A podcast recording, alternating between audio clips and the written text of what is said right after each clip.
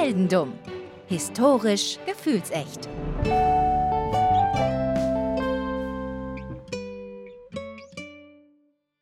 Hallo Philipp. Hallo Daniel. Nachdem du uns beim letzten Mal, sagen wir mal, durch einen Konflikt durchgebracht hast. Man könnte auch sagen, ich habe euch verarscht. Du hast uns auch vielleicht verarscht. Das, irgendjemand wurde auf jeden Fall verarscht. Keiner weiß wer genau.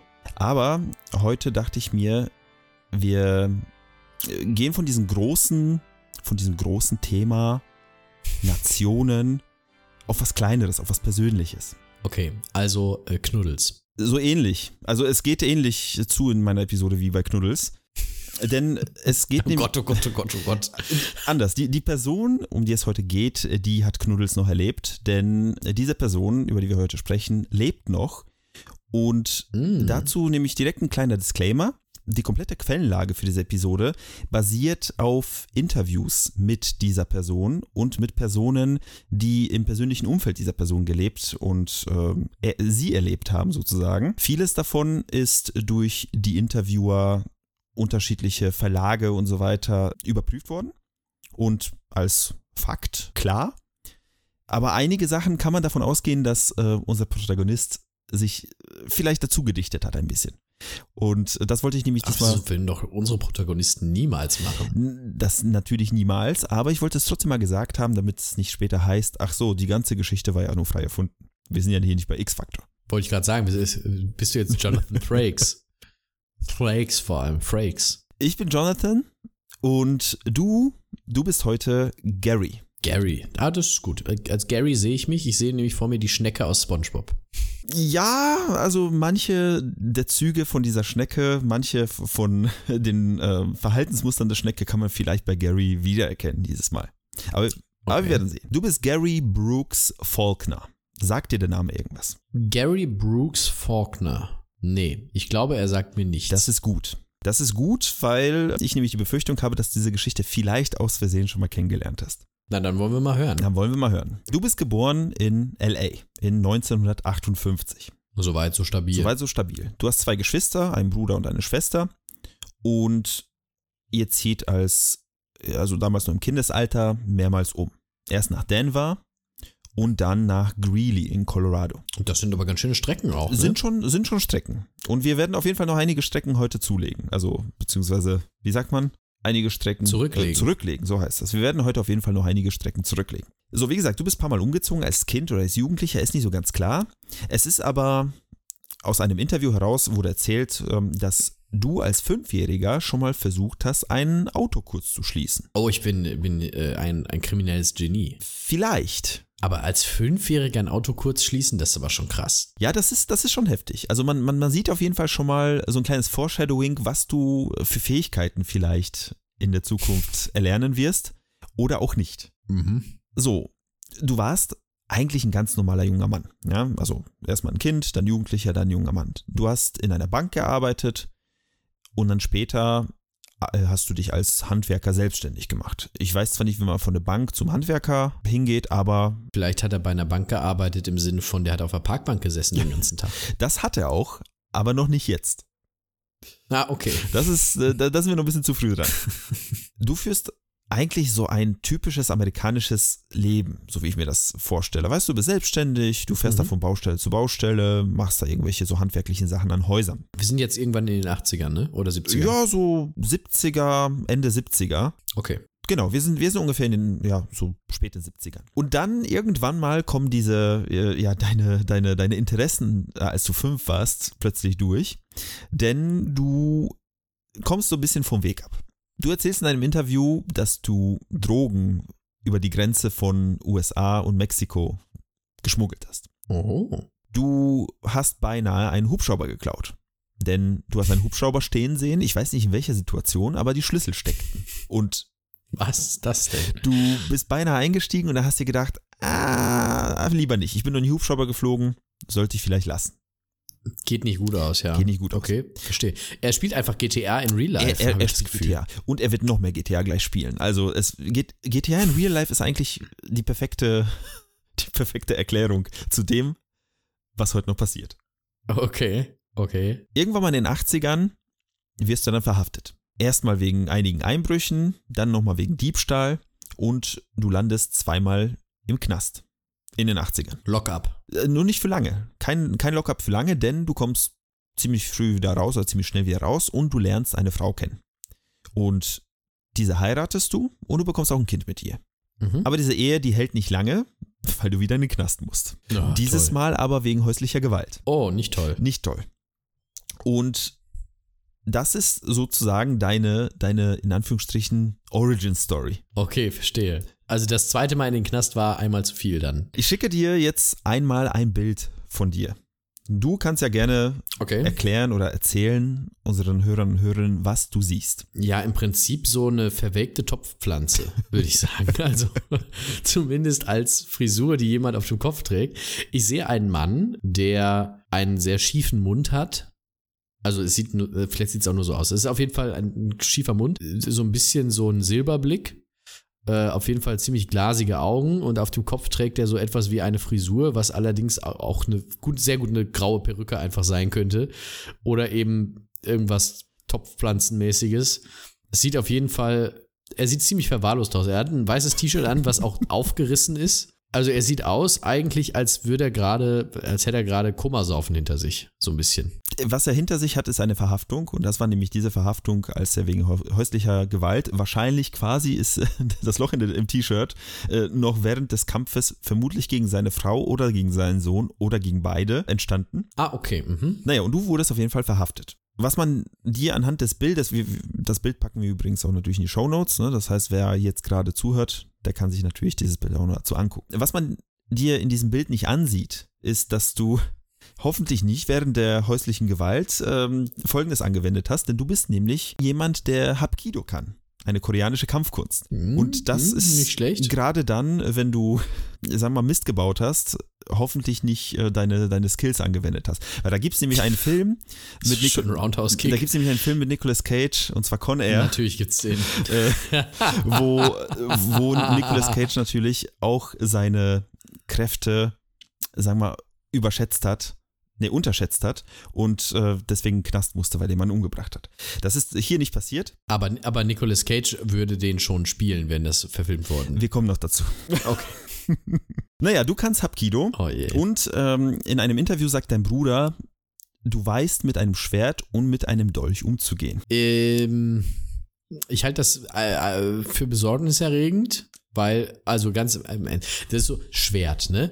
Du hast doch kein Schwert. Man hat doch kein Schwert. Wozu hat man ein Schwert? Und vor allem, wozu weiß man damit umzugehen? Ich meine, ich kenne Leute, die haben so ein Schwert irgendwo an der Wohnzimmerwand hängen. Okay, du hast halt ein Schwert an der Wohnzimmerwand. Aber du weißt doch nicht damit umzugehen. Bist du ein Ritter oder was? Das ist doch lächerlich. Und dann kommt auch noch so ein, und was, was, mit was kann er noch umgehen? Mit einem Dolch. Das nur, nimm doch einfach ein Messer. Ich werde alle deine Du musst ja Fragen, nur nicht so zeremonienmäßig da äh, unterwegs ich, sein. ich werde gleich alle deine Fragen beantworten. Dazu kommen wir nämlich noch. okay, okay. Er war Ritter, stellt sich raus, er ist Highlander. Also ich, ich, ich habe mir eigentlich, als ich das gelesen habe, ich habe hier ein Wort stehen, was im amerikanischen Sprachraum ziemlich gut darauf trifft, äh, oder auf ihn trifft, oder auf dich trifft in dem Moment, Nutjob. Bitte ein was? Nutjob. Also äh, das Ah, ist, ist, okay, das habe ich nicht verstanden. am es ist, es ist quasi, äh, ja, es ist offensichtlich ein Verrückter. Aber gut, du bist im Knast und du sitzt deine Strafe ab und du kommst wieder raus. Und natürlich, wenn du aus dem Knast kommst, bist du erstmal arbeitslos ne? und du musst gucken, dass du dich irgendwie übers Wasser halten kannst.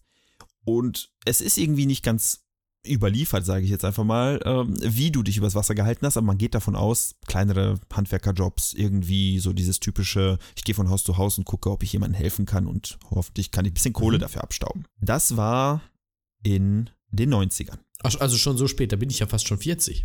Ja, du gehst langsam drauf zu. Mhm. Wir spulen noch ein bisschen nach vorne. Und zwar zum Okay. September 2001. Und das ist äh, gerade in dem Bereich, wo ich mich bewege, eine schwierige Ecke, sage ich mal. Also 9-11 ist ja äh, nicht weit weg. 9-11 ist nicht weit weg und 9-11 passiert tatsächlich. Und wie wir alle wissen, die Anschläge vom 11. September, ne, die sind alle, die zu der Zeit irgendwie einen Fernseher hatten, die haben diese Bilder gesehen und haben sie immer noch im Kopf. Ne? Ob es jetzt in der USA war Mhm. oder auch bei uns in Deutschland. Und auch du als Gary kriegst das natürlich mit und es kitzelt so ein bisschen so eine patriotische Ader in dir. Mm, schon wieder zwei nationalistische Folgen in Folge. Ei, jo, Es, es, es wird oh. nicht so schlimm, wie du denkst. Es, es wird ganz anders. Okay. Nach den Anschlägen vom 11. September wird ja relativ schnell klar, dass die Al-Qaida hinter den Anschlägen äh, stecken muss. Ne? Das, äh, man weiß ja, Osama bin Laden äh, hat sich am Ende als der Kopf von dieser Operation herausgestellt. Zu der Zeit äh, wird er tatsächlich dazu gefragt, ob, also beziehungsweise man wird einfach angenommen, dass er es war und er dementiert das öffentlich in diesen Videos und äh, ne, da gab es ja damals diese ganzen Videos. In irgendwelchen Kellern da, Genau, ja, ja. genau. Also Bin Laden dementiert das, aber du weißt ja, nicht nur bei uns, aber auch in Amerika, es zerreißen sich unterschiedlichste Tagesblätter, Zeitungen äh, darüber das Maul so gesehen, wer Bin Laden ist, was er hinter sich äh, hat quasi, ne, wa- was er, was er für einer ist, wo er lebt und jeder, jeder spricht darüber. Und irgendwann mal gibt es dieses Kopfgeld von 25 Millionen Dollar auf seinen Kopf. Amerika Oh. davon ausgeht, dass Bin Laden es war und er muss dafür zur, Stre äh, zur Strecke gebracht werden. Und du, Ich weiß alles, was ab jetzt passiert. na, du weißt gar nichts, glaub mir. Auf jeden Fall, du kriegst auch so eine Zeitschrift in die Hand irgendwie und liest darüber, dass er in einer Höhle in Pakistan sein muss. In einer Höhle. Daran kann ich mich nicht erinnern, dass er in einer Höhle gewesen sein soll. Das, es gab sehr viele Gerüchte darüber und sehr viele. ja, ja, ich weiß. Also ich habe ich hab auch noch viele in Erinnerung, aber eine Höhle in Pakistan hatte ich nicht in Erinnerung. Das war auf jeden Fall so der Tenor, er muss da irgendwo drin stecken. Naja, aber du denkst dir so, boah, so eine Scheiße, du bist zwar ein patriotischer Bürger, aber du denkst dir, ganz ehrlich, die USA, die hat Spezialkräfte, die hat verdeckte Kräfte, da gibt es bestimmt so eine Black Ops, die am Ende Bin Laden holen wird. Und so war es so ja war auch. es ja auch. Aber da sind wir noch nicht. Wir sind noch im Jahr 2001. Und wir spulen zum 29. Oktober 2004. Und da verkündet Osama Bin Laden nämlich in genauso wieder so ein, so ein Höhlenvideo, Kellervideo in einer Ansprache an das amerikanische Volk, dass er für die Anschläge vom 11. September verantwortlich ist. Das wird im Internet gezeigt, das, davon wird in Zeitungen geschrieben und auch im Fernsehen gezeigt wird dieses Video. Du Mhm. siehst dieses Video und auch da denkst du dir, boah, die Spezialkräfte, die sollen sich mal dringend kümmern. Und dann, was auch immer du den Tag über gemacht hast, was soll's, gehst jetzt schlafen. Tag ist vorbei, es wird Abend, du gehst schlafen. Okay.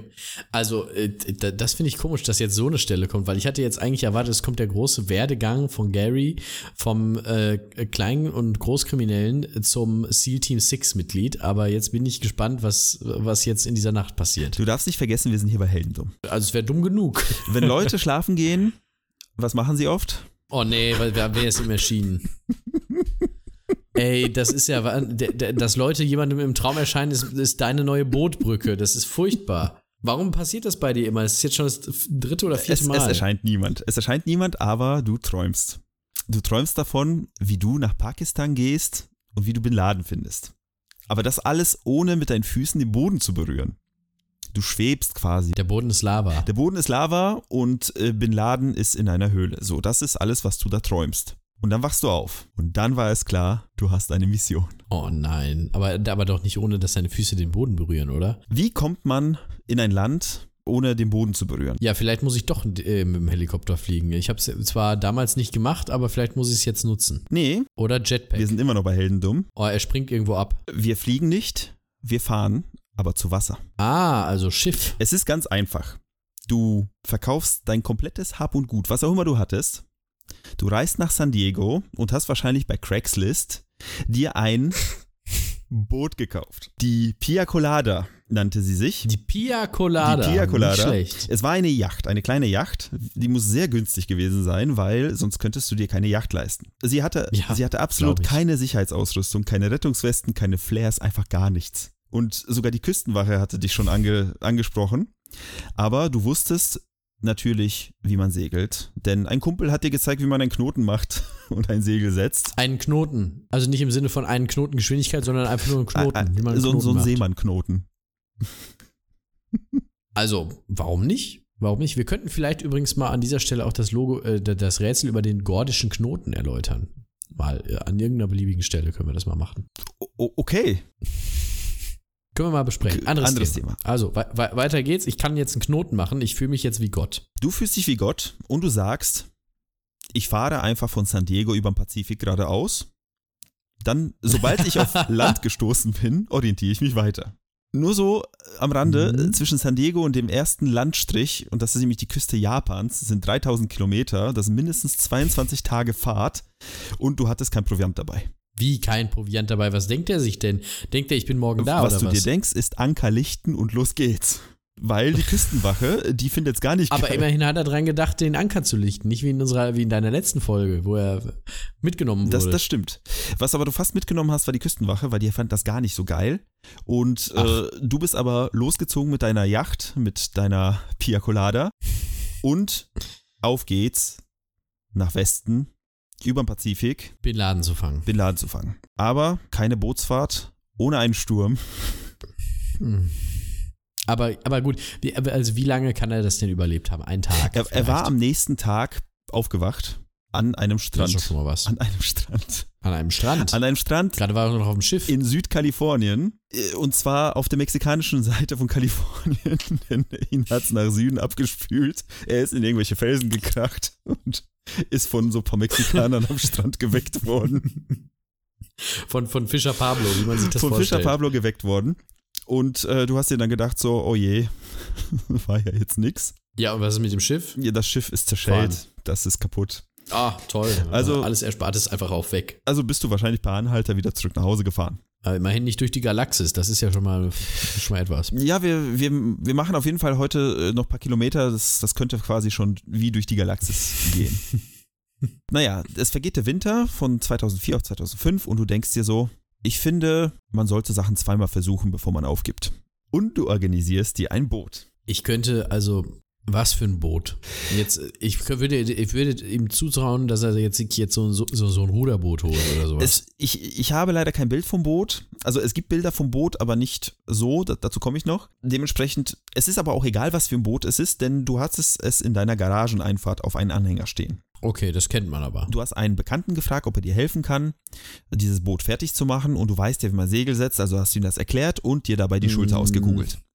Ja, da, da, sehe ich mich dann doch schon eher. Und du dachtest dir, hm, mit Boot geht nicht, dann fliege ich doch lieber. Wie mit Boot geht nicht, weil er sich die Schulter ausgekugelt hat Ja, beim Knoten machen. Du musst ja was? 22 Tage auf diesem Boot irgendwie mit deiner ausgekugelten Schulter, Ohne Proviant. ohne Proviant. Oder hat er da beim zweiten Mal dran gedacht? Ach, das weiß ich nicht. Aber es war auch egal, denn was du gemacht hast, ist dieses Boot einfach wahrscheinlich wieder bei Craigslist zu verkaufen. Hast dir ein Flugticket nach Pakistan gebucht und bis eine Woche später in Islamabad von Bord eines Flugzeugs gegangen. So weit, so gut. Schon mal ein bisschen näher dem Ziel gekommen. Weißt du, wenn ich, wenn das ein deutscher Charakter wäre, dann würde ich sagen, also so blöd wie der ist, würde ich sagen, als erstes hätte er wahrscheinlich einen Laden gesucht. Weil Bin Laden muss ja in irgendeinem Laden sein, sonst, sonst alles andere wäre ja Quatsch. Vielleicht hast du als Amerikaner auch einfach einen Papierkorb gesucht. Ja, da ist der Binnen. Vielleicht. Aber äh, er war ja auch ein großer Freund der Binnenschifffahrt, deswegen mal gucken, was ähm, Was noch die so Geschichte kommt. noch bringt. Tja, du bist in Islamabad und du hast keine Ahnung vom, also du hattest schon im Vorfeld dich absolut nicht erkundigt. Du hast keine Ahnung vom Klima, du sprichst die Sprache nicht, aber du bist dir sicher, dass du dich zurechtfindest. Der ist sich wahrscheinlich auch sicher, dass das alles noch zu den USA gehört, oder?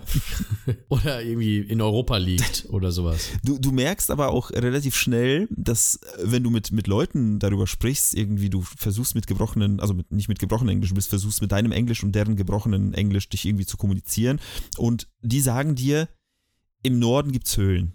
Weil die, da kommt irgend so ein Amerikaner, irgend so ein Touri und äh, der will Höhlen sehen. Also sagen die, ja, nach Norden, Nordosten, da irgendwo. Da sind Höhlen. Da sind Höhlen.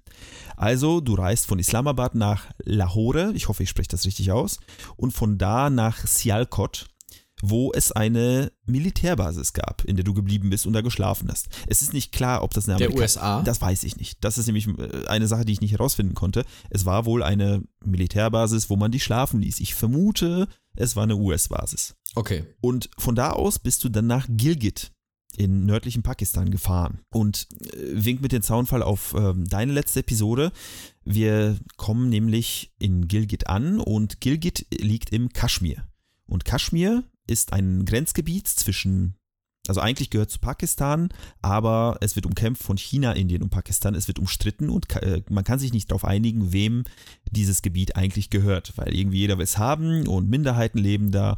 Es ist wahrscheinlich eine sehr ähnliche Situation wie zwischen äh, Serbien und Kosovo gewesen. Oder Albanien. und Albanien. Das ist jedes Mal das gleiche. Kosovo, Albanien. Du weißt schon. Ist wie gesagt ein interessantes Thema und wenn man jetzt noch nicht die Nase voll von irgendwelchen Konflikten hat, die jetzt gerade quasi bei uns schon vor der Tür passieren, dann kann man es ja gerne reinlesen. Da gibt es einen Link im Show, in den Shownotes. Kaschmir selbst ist aber wunderschön. Du hast malerische Landschaften, Wälder, Seen, Flüsse, Berge. Und wo es Berge gibt und Flüsse, da gibt es auch Höhlen. Tja, das würde ich mal vermuten, oder? Also, Moment mal, wenn diese Geschichte jetzt so ausgeht, dass er da wirklich den Bin Laden gefunden hat, dann, dann mache ich hier, also, dann verlasse ich den Podcast wortlos. So, so schnell wird das nicht kommen. Das kann, also, Wir wir- das, das kann nicht sein. Wir sind noch im Jahr 2004. Äh, Nee, 2005, Entschuldigung. Ja gut, vielleicht hat er ihn trotzdem gefunden und dann hat er gesagt, ey, der ist hier und dann war der weg. Vielleicht. Du musst noch ein bisschen abwarten, dann erfährst du, was genau passiert ist. Okay, okay. Aber erstmal, du, du siehst Höhlen und du weißt ganz genau, wenn du jetzt als Amerikaner da reingehst, die Al-Qaida, die wird dich erkennen. Hat er denn überhaupt schon irgendjemanden gesehen? War da, hatte, also gab es einen, einen belastbaren Hinweis darauf, dass in diesen Höhlen sich jemand oder etwas befindet, außer ein Bär? Nein, es gibt Höhlen in Pakistan. Das ist alles, was du wusstest. Okay. Aber er war, also ich, also ich bin fest davon überzeugt, dass da jetzt die Al-Qaida drin Da sitzt. ist die Al-Qaida, da ist Bin Laden, da ist komplett 9-11-Planung sitzt da drin. Da hängen bestimmt noch Okay, so. also ich stelle mir das vor, wie so bei, wie so bei, bei, bei Indiana Jones, äh, wo sie in diese, in dieser alten Burg diese Kommandozentrale eingerichtet Genau. haben, unten drin mit dem ho hochmodernsten Technik. So stelle ich mir das vor in dieser Höhle. So, so wird es wohl gewesen sein. Aber du denkst dir, okay, du willst ja, du musst ja undercover bleiben.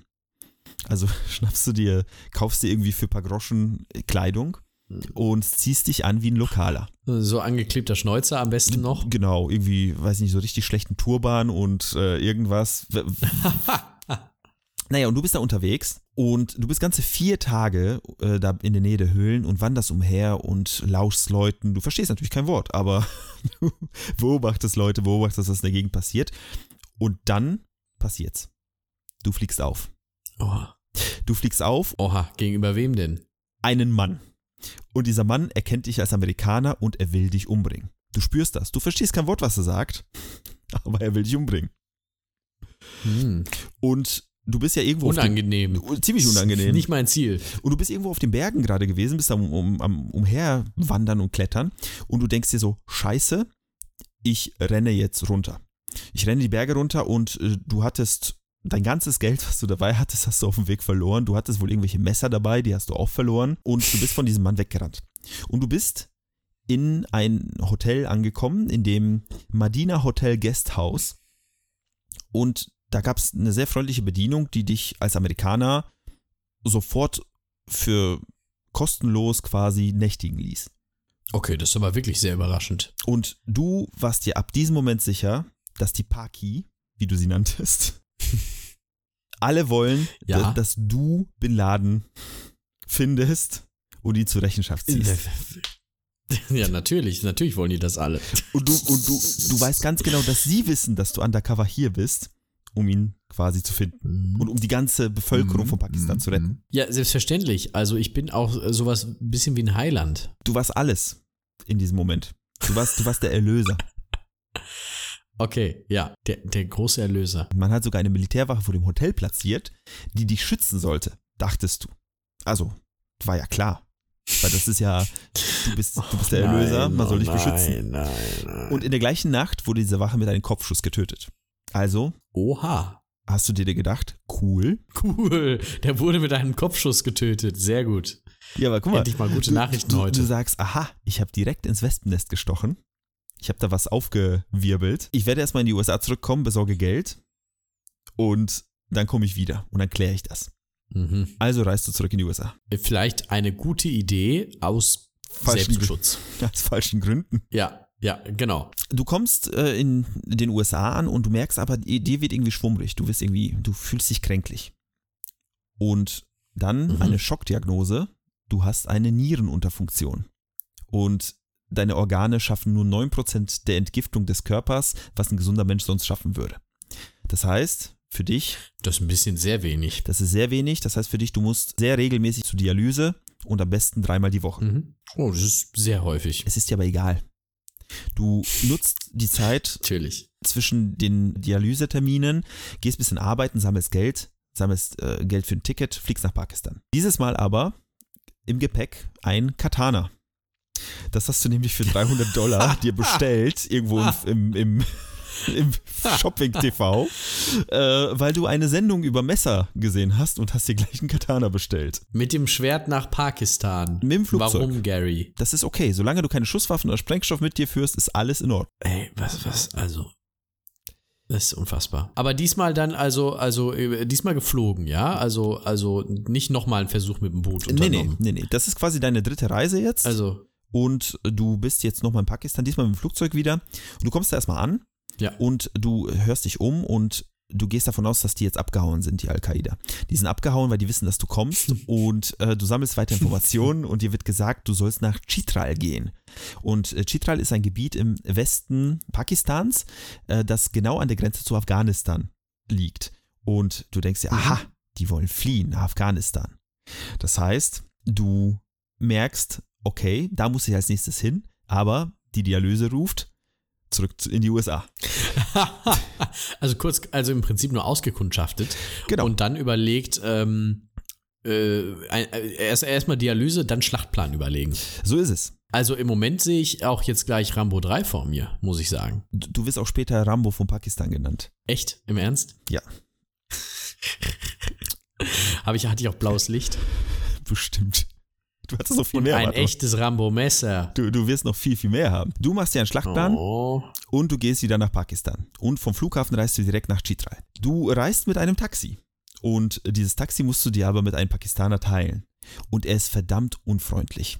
Ganz anders als die ganzen anderen Einwohner, weil die waren ja super nett zu dir. Und äh, du merkst ganz genau, der Typ ist ein hochrangiger Al-Qaida. Das merkt er natürlich. Du bist auf dem richtigen Weg. Du fährst quasi in dieselbe Richtung wie er. Er ist Al-Qaida. Du verfolgst ihn am besten. Denke ich. Als du angekommen bist in dem Gebiet, du siehst dich um und du findest eine Höhle. Und um diese Höhle herum, Geschichte wiederholt sich. die Geschichte wiederholt sich, um diese Höhle herum sind ganz viele Menschen, die Holz fällen und irgendwas an der Höhle bauen, in dieser Höhle bauen. Du siehst es nicht ganz genau, aber du weißt ganz genau, es ist die Al-Qaida-Basis. Ganz klar. Es da ist die richtig. Höhle. Es ist die Höhle. Es kann nur Und- eine Höhle geben in ganz Pakistan. und du hast sie quasi ausgekundschaftet, aber deine Nieren versagen wieder. Also Ach, zurück nach Amerika. ach je. Vielleicht soll ich mal, vielleicht nehme ich nächstes Mal vielleicht einfach jemanden mit. Nein, nein, du musst das alleine machen. Du weißt ganz Ach genau, so, ja, äh, stimmt, du, habe ich bist, ja geträumt. du, du musst das alleine machen. Auf jeden Fall Habe zurück meine eigenen Träume schon wieder vergessen. Tut mir sehr leid. du fährst zurück in die äh, USA, Dialyse, Flugzeug, Pakistan, Islamabad und ab nach Chitral. Dort angekommen, kletterst du über dieser Höhle an so eine Bergspitze und lauerst den Leuten auf. Du bist in diesem Berggipfel und du baust dir ein Bett aus Tannen und du liegst da vier Tage und wartest bis Binny Boy, wie du Wie, Bin wie Laden- wer, wer, wer? wie Binny Boy, wie du Bin Laden mittlerweile liebevoll nennst, rauskommt. Aber er kommt nicht raus. Der kommt aber nicht raus. Nein, der ist ja auch nicht da. Es ist mittlerweile 2006, ne? Und äh, du wartest, du wartest diese vier Tage und du merkst, so, oh, oh, die Nieren wieder. Die Nieren. Also zurück in die USA. Die Nieren und, Und- die Nieren sind auch zwei völlig unterschiedliche Begriffe für ähm, zwei völlig unterschiedliche Dinge. Fällt mir gerade so auf. Das stimmt. Das ist wieder so ein Pullover-Moment. Weil du ziehst ein Pullover. Wir fahren aber, du, du fährst jetzt in den USA angekommen, fährst jetzt erstmal zu deiner Dialyse.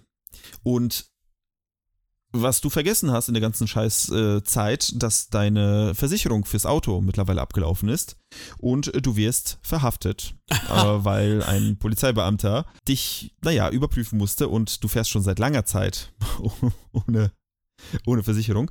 Und äh, es wurde ein, ein, ein schönes Foto von dir geschossen, deswegen kriegst du jetzt nochmal eine, eine Fotonachricht von mir und jetzt kannst du noch mal kurz beschreiben, was du siehst. Das tue ich gerne. Ähm, okay, ich sehe aus wie George Lucas plötzlich. Ähm, es ist ein bisschen mehr geworden, wa- was alles angeht. Also die Haare sind äh, länger geworden, auch grauer. Sind jetzt schulterlang ungefähr, würde ich sagen. Äh, ich habe Bart bekommen, aber richtig fett. Also wirklich so, sehr schön zottelig. Ich trage jetzt auch eine Brille. Aber im Prinzip, also der Typ sieht da deutlich seriöser aus als der andere. Außerdem sieht man ihn nicht, weil er Tarnsachen anhat. Ähm, man kann nur das Gesicht sehen. Aber der sieht da schon fast wieder sympathisch aus, muss man ja fast sogar sagen. Also das sieht ja eigentlich aus wie ein, wie ein relativ normaler Typ. Nicht wiederzuerkennen, oder? Definitiv nicht wiederzuerkennen. Mittlerweile drei Jahre, ja sogar länger. Äh, auf jeden Fall, äh, seit, nee doch, drei Jahre. Zwei Jahre, zweieinhalb Jahre bist du unterwegs. Also erinnert mich ein bisschen an einen, ähm, vielleicht, also wenn das, wenn das fiktiv wäre, wäre es die schlechteste Rolle ever von Chevy Chase. Sagen wir es mal so. Versuchen wir es mal damit, damit äh, zu umschreiben. Aber gut, du wurdest verhaftet, das hat sich geklärt irgendwie, du hast irgendwas bezahlt oder musstest nochmal sitzen, das weiß ich nicht genau. Auf jeden Fall äh, musst du, du musst dringend wieder nach Pakistan. Es ist mittlerweile September 2006 und du organisier, organisierst dir ein Visum. Weil du brauchst tatsächlich als US-Bürger, wenn du nach Pakistan fliegen möchtest, äh, brauchst du ein Visum. Das hast du vorher wohl immer gemacht. Dieses Mhm. Mal wurde es dir aber verwehrt. Vielleicht wegen deinen äh, Problemchen mit den, mit der, mit der Versicherung. Ja. Also, wie kommt man sonst nach Pakistan, wenn du dahin nicht fliegen kannst? Na, dann fliege ich nach Afghanistan. Oder nach Indien. Das klappt auch nicht, da brauchst du auch ein Visum. Es ist ganz einfach. Fahr dahin, wo du als US-Amerikaner willkommen bist. Und zwar nach Israel. Ach, nach Israel. Ja, gut, aber das ist ja noch eine echte Ecke. Ja, natürlich. Und vor allem, du musst ja irgendwie von Israel erstmal dahin kommen, aber du musst erstmal Israel verlassen. Und du hast dir gedacht, ich habe eine Idee. Ich bin ja, ohne den Boden zu berühren, quasi ähm, in meinem Traum nach Pakistan gekommen. Also kaufe ich mir doch einfach mal einen Gleiter für 500 Dollar. Ein Gleiter. klettere in Israel auf, den, auf die höchsten Klippen, Oh. die ich finden kann, am Toten Meer und fliege mit diesem Gleiter übers Tote Meer und gehe dann über Jordanien, Irak, Iran, Afghanistan nach Pakistan. Alter. Das ist ja, das ist ja, das ist ja super. Es ist ja, also wirklich. Da habe ich keine, da habe ich gar keine Worte mehr für jetzt. Also gerade hatte ich noch Worte der Fassungslosigkeit wenigstens. Jetzt kann ich gar nichts mehr sagen dazu. Das ist ja, das ist ja sowas von bekloppt. Das ist ja, das ist ja der Plot von Spione wie wir am Ende noch so ein bisschen. Pass auf, du äh, erfährst aber, dass du deinen Gleiter nicht in ein Flugzeug packen kannst. Das geht nicht, Sperrgepäck und so weiter. Das ist ja selber ein nicht. Flugzeug, ein Ah. halbes. Du machst es dir einfacher, du nimmst eine Skitasche, nimmst eine Säge, zersägst den Gleiter in ganz viele Teile, packst ihn in diese, in diese Tasche, fährst nach Israel, kletterst auf den Berg. Ja, und jetzt? Was, soll, was macht er denn jetzt? Holt er einmal Leim raus oder wie, soll das Du funktionieren? bist, du, bist, du bist ein Handwerker, du weißt, wie das geht, du baust den Gleiter wieder zusammen, du springst und du fliegst überm Toten Meer. Drei Sekunden lang, bis du eine Bruchlandung hinlegst, dir, dir einige Rippen bricht und die Schulter wieder auskugelst. wow, welche Überraschung. Du schleppst dich zum nächstbesten Hotel, bittest die Bedienung, de deinen Gleiter bitte aufzubewahren, denn du kommst nächstes Jahr wieder, hast du gesagt, und fliegst in die USA. Dialyse-Time. wie gesagt, Dialyse-Time, ein bisschen entkugeln und Rippen verheilen Time. Und im August 2007 bist du wieder da. Du kommst beim Hotel vorbei, holst deinen Gleiter wieder ab, die haben ihn dort für dich behalten. Und äh, du steigst diesmal auf ein bisschen niedrigere Klippen, weil du dir denkst, oh, das war schon ziemlich hoch, das hat ein bisschen wehgetan, also fliege ich ein bisschen tiefer. Mhm. Du fliegst tatsächlich tiefer, denn äh, du machst dir deine Schienbeine bei der Landung kaputt, der Gleiter Mhm. geht komplett kaputt und du merkst, ja, was soll ich tun? Du bist jemand, der allen Sachen zwei Chancen gibt. Du bist zweimal gescheitert. Also, Es ist nicht USA. zu fassen. Es ist wirklich nicht zu fassen. Dass er das wirklich ernst, also das kann der doch nicht ernsthaft gemacht haben, also beim besten Willen nicht. Das, wie bescheuert kann ein einzelner Mensch sein? also er kam wohl mit diesen Verletzungen nach Amerika, das ist bestätigt. Von daher, ich meine, was soll ich sagen? Pass auf, es geht noch ey, weiter. Was hat er noch alles gemacht? Das du ist denkst doch dir so, Ist er, ist er mit seinem Gleiter dann auch noch in irgendwo so ein, so, so ein Boxkampf geflogen oder äh, ins Fußballstadion? Das würde einiges erklären. mit, mit dem Gleiter Okay. bist du durch. Also was haben wir jetzt? Schiff, Gleiter und ähm, Höhlentrip äh, äh, und, und Flugzeug haben wir durch. Also wenn, wenn Schiff, Gleiter und Flugzeug nicht funktionieren, dann wird's Autofahren. Du fährst mit dem Auto, aber nicht erstmal nach Pakistan, weil du denkst dir so, ey komm, ich versuch's nochmal wegen dem Visum. Und dieses Visum kriegst du normalerweise in Los Angeles. Oh, da bin ich ja geboren. Genau. Du steigst 2008 in ein Auto und fährst nach Los Angeles. Problem ist aber, also du, du wirst begleitet von zwei Männern. Äh, du kennst die, die beiden nur unter den Namen Tony Montana und Pickles. Was? Das sind deine Freunde, keine Ahnung. Das sind einfach zwei Männer, die mitgefahren äh, sind. Tony Montana. Tony Montana, Und ja. Pickles. Und Pickles. Ihr seid auch nicht in Los Angeles rausgekommen, sondern in Las Vegas und ihr habt eine Nacht in Las Vegas durchzecht. Du bist morgens aufgewacht. Das ist ja die Richtung. Du, du wusstest gar nicht, warum du da bist. Du hattest kein Visum, du bist nicht in Los Angeles. Denkst dir aber, Fakt ist shit, ich gehe zum Flughafen, ich fliege jetzt nach Pakistan. Äh, du bist nach Pakistan Nein. geflogen. In Islamabad hat dich die äh, Behörde dort gebeten, freundlich wieder den nächsten Flug zurück nach Los Angeles zu nehmen. Oder beziehungsweise in die Heimat. Nee, geht ja. Das ist nicht mehr. Das ist so zu fassen. Es lief nicht so. Also bist du im 2008 und 2009 hast du dich nochmal um Visum beworben. Diesmal bist du nach Los Angeles gekommen. Es hat geklappt. Du bist jeweils Oh, nach, Afghan ach, nach? Pakistan geflogen. Ja, es hat geklappt. Du warst zweimal an der Grenze zu Afghanistan. Du fandest weitere Spuren. Du hast für kleines Geld eine 30er Kaliber, so eine chinesische Pistole gekauft. Die hast du dann auch Um nach Amerika wieder Gottes mitgenommen. Willen. Irgendwo auf dem Marktplatz. War keine Mauser oder sowas, aber die hast du einfach mitgenommen. Du bist da, wie gesagt, zweimal noch gewesen. Und dann bist du nochmal zurück wegen der Dialyse na, in die USA. Und dann im Juni 2010 die letzte große Reise. Nein. Mit welchem Transportmittel diesmal? Nochmal Hm. mit dem Flieger. Monster Truck. Achso, Flieger, okay. Frag mich nicht, wie du durch die Grenzkontrolle gekommen bist, ausgerüstet mit einem Katana, mit der Pistole, die du zuletzt gekauft hast, mit einem Nachtsichtgerät, einer Bibel, Handschellen, einen Liberty Dollar und einer gebundenen Ausgabe von A Better Way to Pray. Ich würde sagen, ich halte das für eine, für eine absolut äh, perfekte Reiseausstattung. Das nehme ich auch immer mit, wenn ich in Urlaub fahre. Hoffentlich fährst du dann auch nach Pakistan. Nee, Also ich nee, glaube, nee. Ich fahre. Standardgepäck. Ähm, ich fahre, keine Ahnung, als Missionar äh, in, in Schulen und so. Das, das schneiden wir raus. Du hast, du hast auf jeden Fall eine Mission. Du fährst, wie gesagt, nach Pakistan und da fährst du in das Bumburet-Tal. Da gibt es nämlich ein Hotel, das nennt sich die Ishpata Inn und das ist, wie gesagt, direkt an der Grenze zu Afghanistan. Aber dieses Mal wusste die Al-Qaida, dass du kommst. Sie wussten's.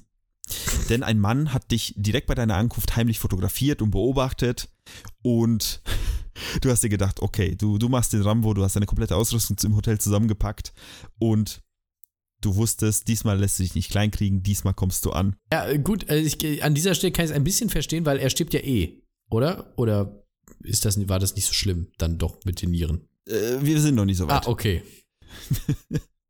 Du, wie gesagt, du packst deine Sachen, du weißt, du, heißt eine, du hast eine Höhle ausgekundschaftet, 100% Ja. ist Bin Laden da. Okay. Du packst deine Sachen und gehst.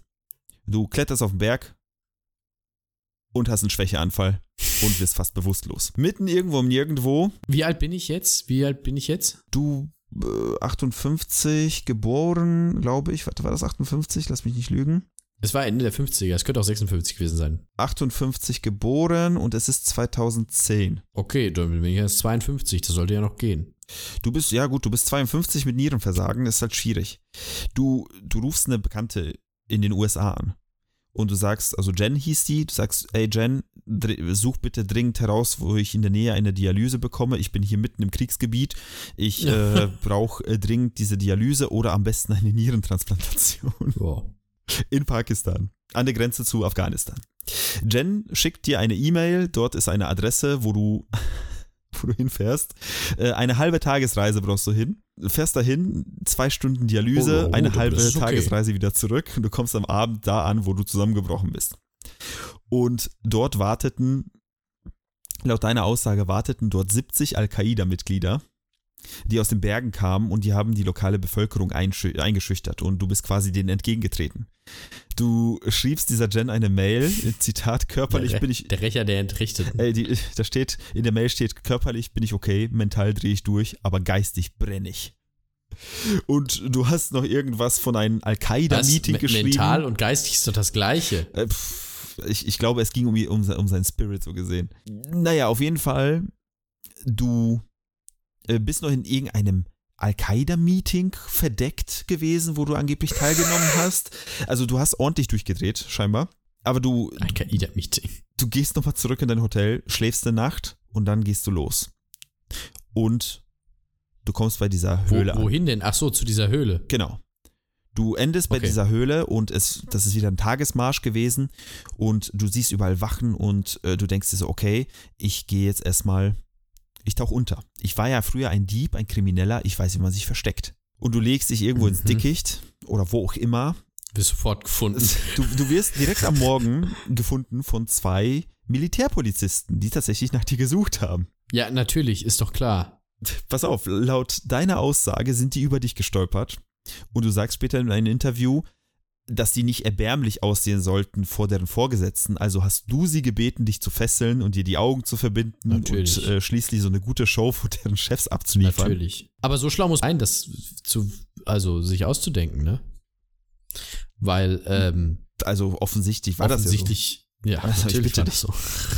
Die haben dir auch deine Pistole nicht weggenommen, was du quasi als, ähm, als, als, als Beweis dafür, dass, dass ein Deal zwischen euch war. Ich, ich finde das ähm, schön, dass er, dass ich immer so von, von so viel ausgehe, ohne dass es jemals gesagt wurde. Sehr angenehm eigentlich. Wa- Was noch passiert ist, dass du mit Pizza Hut gefüttert wirst in der Zelle. Ey, also, pakistanisches Gefängnis jederzeit. Call me when you're ready. Ich komme. So ist es. Pizza Hut? Pizza Hut, ja. Die haben scheinbar Pizza Hut in, in Pakistan. Ja, aber warum im Gefängnis? Naja, die, die Wachen, die, also das sind die beiden, die sich festgenommen haben, die haben dir quasi das vorbeigebracht, den guten Willen. Das ist ein Geben und Nehmen. Weißt du, du hast die quasi gut so. aussehen lassen, als ob sie jemanden gefangen genommen hätten und die bringen dir Pizza und lassen dich deine Pistole in der Zelle tragen. Was bringt dir die in der Zelle? Das ist völlig sinnlos da. Das, ich weiß auch nicht. Äh, die, diese Polizisten aber, die wurden auch gefragt und die berichteten später, dass sie dich die ganze Zeit nur ausgelacht haben, weil du von irgendwas von Bin Laden gefaselt hast. Und dass du gesagt hast, du willst dich den US-Truppen in Afghanistan anschließen mit deinem Katana, deiner Pistole und deinem Nachtsichtgerät. Ey, Nachtsicht, nichts gegen Nachtsichtgerät. Ich habe auch eins. Und, und dann schlussendlich kam ein Verbindungsbeamter der USA. Der hat äh, das alles geklärt. Deine Familie musste 600 irgendwie 80 Dollar aufbringen für einen Flug von Pakistan Na, in ja die noch. USA. Und du wurdest dann nach Hause geflogen und da endete eigentlich deine Geschichte, denn du durftest nicht mehr nach Pakistan einfliegen. Tja, das sind ähm, große Probleme für mich jetzt. Ich weiß gar nicht mehr, wohin mit meinem Leben. Mein, mein Lebenswille ist futsch. Das, das Schlimme an der ganzen Sache ist, nicht nur du hattest Probleme, denn die Verhältnisse zwischen Pakistan und USA, die wurden jetzt nicht zu einem Konflikt gebracht, weil ein US-Bürger bewaffnet auf pakistanischer Erde rumläuft und nach irgendwelchen Terroristen sucht. Aber die, äh, äh, die pakistanischen Geheimdienste dachten irgendwie, ist das ein CIA-Agent oder ist das also ein Paramilitär wie Blackwater? Also jetzt musst du überlegen, was die Pakistaner für eine Vorstellung von US-Streitkräften hatten, von irgendwelchen muss Black Ops. auch einfach die Kompetenz hinter dem, hinter dem Schein des Irren verstecken. Und niemand glaubt, dass du, dass du irgendwie was Böses im Schilde führst, wenn du einfach nur irre genug bist. Die Geschichte, wie gesagt, deine Geschichte, also du, du äh, stirbst nicht an ihrem Versagen. Du lebst ganz normal weiter, du lebst heute immer noch. Ähm, ein Jahr nach deiner Reise ähm, sieht man Präsident Obama, wie er in einer Fernsehansprache darüber berichtet, dass Bin Laden gefunden und getötet wurde in Abbottabad. Das sind nur 220 Kilometer südwestlich von der Grenze zu Afghanistan, äh, wo du gedacht hast, dass ähm, Bin Laden dort gewesen ist. Mhm. Also war ich gar nicht so weit weg. 220 Kilometer, also ich, ich habe mal Pakistan so ein bisschen mir angeguckt, das ist so ein Drittel des Landes gewesen, ungefähr so in der, in der Vertikalen, von daher, Ich dachte, Pakistan Äh, wäre viel größer. Ja, also Pakistan ist nicht so groß. Naja, zum Schluss nochmal drei Zitate, die du gebracht hast in einem Letterman-Interview. Natürlich war ich bei Letterman. Ich wollte Osama in, äh, nicht in die USA bringen, sonst dauert der Prozess zu lange. Ich wollte ihn aber auch nicht töten. Ich wollte ihn an das Volk geben, denn die wissen, was mit dem zu tun ist. Denkt doch mal an Saddam Hussein. Ja. Und da kurzer, kurzer Gedankenstoß. Saddam Hussein wurde von seinem eigenen Volk im Endeffekt ähm, öffentlich Ja, aber es war doch nicht Pakistan. nachdem er gefunden wurde. Das war nicht Pakistan, aber ähm, das war quasi im Vergleich, was mit solchen Leuten passiert, wenn das eigen, also wenn das Volk dort einen Tyrannen so gesehen, Okay. äh, also so einen Tyrannen kriegt. Äh, du sagtest noch in demselben Interview, ich war mir sicher, Osama und ich waren auf demselben Berg. Auf welchem Berg soll das gewesen sein? Der in Israel, wo er von der Klippe gesprungen ist? Oder, oder was? Vielleicht waren es alle Berge. Alle. alle. Vielleicht hat er sich durch so einen Tunnel irgendwie durchgegraben. Und dann gab es noch ein Zitat, was ich, äh, was ich sehr schön finde. Ich hatte keinen Ärger mit dem pa pakistanischen Volk oder mit der Polizei, aber die Al-Qaida, die war nervig. Die waren nervig, diese Schmeißfliegen. Und äh, ja, wie gesagt, das ist, das ist, was passiert ist. Du bist äh, die sogenannte, also du bist der sogenannte Rambo of Pakistan. Äh, Man nannte dich auch The Army of One. Okay. Ja, verstehe. Und The Army of One könnte vielleicht klingeln und da machen wir nämlich den Schwung zu Con Air zurück. Oh ja. Denn Army of One ist auch der Titel des Films, wo Nicolas Cage Gary Faulkner spielt. In der Rolle seines Lebens, sage ich dir, sich selber darstellt, weil da passen, da, da, da treffen zwei Charaktere aufeinander. Äh, dort ist die Geschichte ein bisschen geändert. Äh, ich würde empfehlen, euch diesen Film wirklich mal anzuschauen. Es ist der beste Schauspieler der Welt in der besten Geschichte, die ich je gehört habe. es ist wirklich eine außergewöhnliche Geschichte äh, in jeglicher Hinsicht. Vielen Dank dafür. Es ist sehr spannend gewesen. Vor allem, was setzt er jetzt noch drauf an äh, Transportmitteln und äh, falschen Verdächtigungen gegenüber Personen, die angeblich irgendwas mit ihm gemeinsame Sache machen oder irgendwie gegen ihn sind oder was auch immer. Ich finde es schön, wo die soziale Kompetenz des Hauptcharakters hauptsächlich darauf, daraus besteht, dass er einfach irgendwelche Dinge annimmt. Er nimmt an, dass das ist, er nimmt an, dass das ist, er nimmt an, dass das ist. Er weiß überhaupt nichts. Ich, ich verlinke die Interviews, äh, die, die muss man sich einfach mal geben. Äh, das ist einfach großartig. Das ist unbedingt, also da, da muss so ein bisschen Nachrecherche betrieben werden von euch allen. Also das äh, lohnt sich, würde ich sagen. Also ich muss sagen, Gary ist mir jetzt nicht unbedingt sympathisch, aber ich muss sagen, ähm, interessant ist seine Geschichte auf jeden Fall. Wie, wie, gesagt, mit, äh, wie, sagt man im Englischen, uh, with a grain of salt muss man das Ganze nehmen, weil vieles sich nicht bestätigen lässt, was er gesagt oder gemacht hat, aber Who cares? Ja gut, aber was, was, soll, was soll er denn gemacht haben? Es ist ja nur alles scheiße gegangen. Warum sollte er denn lügen? Also im Ernst, wenn er jetzt gesagt hätte, ich hatte den Biladen getroffen und er, der hat mich auf Knien angefleht, dass ich ihn da nicht, äh, dass ich ihn da verschone und so, äh, dann äh, okay. Aber so ein Scheiß lügen, also das hilft ja nicht. Ja, warum sollte man lügen, dass man mal ähm, von der Klippe gesprungen ist und sich auf die Fresse gelegt hat? Das hilft doch nicht. Das ist doch nichts, was man, womit man hausieren geht. Tja, Gary konnte das, Gary kann das immer noch und wie gesagt, damit möchte ich die, diese Folge auch nach fast einer Stunde mittlerweile ähm, beenden. Ich hoffe, es hat gefallen. Ich hoffe, ihr habt Gary in euer Herz geschlossen auf irgendeine Weise und bedanke mich somit fürs Zuhören. Ah, ich habe Gary ganz lieb gewonnen. Also vielen Dank für die Geschichte. Ich bedanke mich auch fürs Zuhören bei euch da draußen. Ich hoffe, ihr habt euch das, habt euch das wie ich mit staunendem äh, Augen und Ohren angehört. Dankeschön. Bis zum nächsten Mal. Ciao, ciao. Bis dann.